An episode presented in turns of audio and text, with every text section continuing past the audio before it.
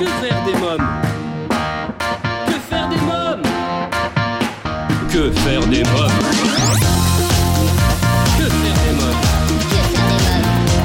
Que faire des mômes Que faire des mômes Que faire des mômes Que faire des mômes Eric Couder Bonjour à tous, c'est Eric Couder, bienvenue pour ce nouvel épisode de votre podcast Que faire des mômes en compagnie de Solène Revol.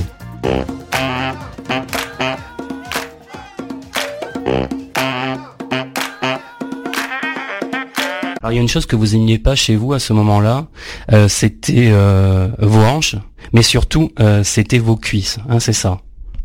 Ouais, j'avais l'impression qu'elles étaient disproportionnées. Une fois, un médecin qui qui voulait me faire prendre conscience que mes cuisses n'étaient pas énormes et n'étaient pas telles que je les voyais. Et en fait, il a pris un un fil et euh, il m'a demandé de de dessiner euh, sur une feuille à quelle taille je pense, enfin quel, quel était le diamètre de mes cuisses.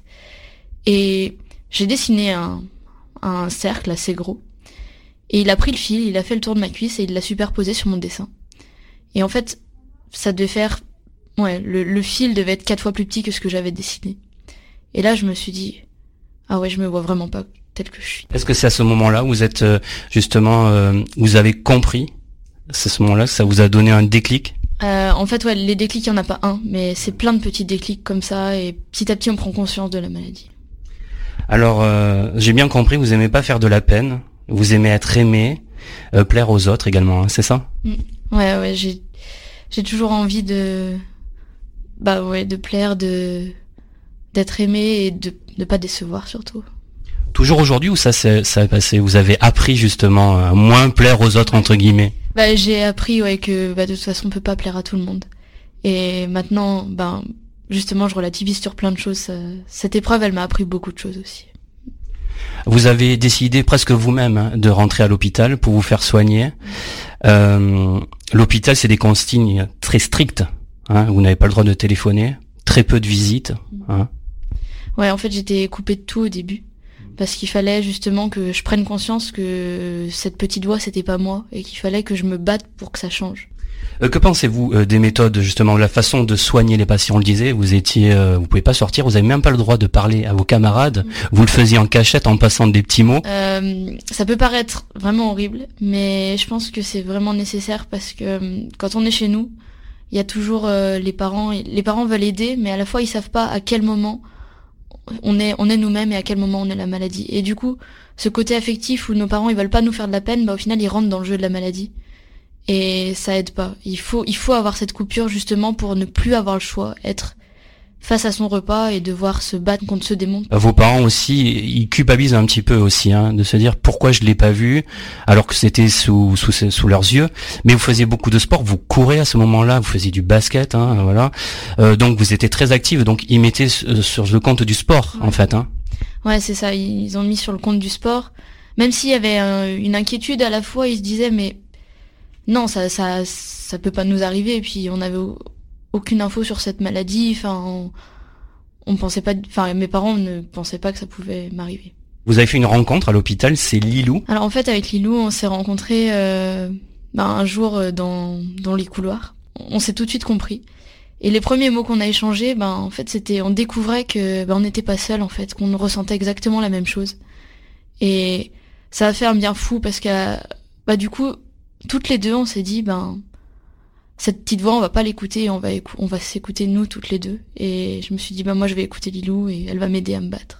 Vous avez beaucoup de points communs, euh, notamment sur certains aspects de la maladie. Ouais, ben de toute façon, tout, bah par exemple tous les stratagèmes et tout, on les faisait, on les faisait et c'était impressionnant de voir que bah toutes les deux on ressentait exactement la même chose, la culpabilité de mentir, mais à la fois euh, on pouvait pas faire autrement.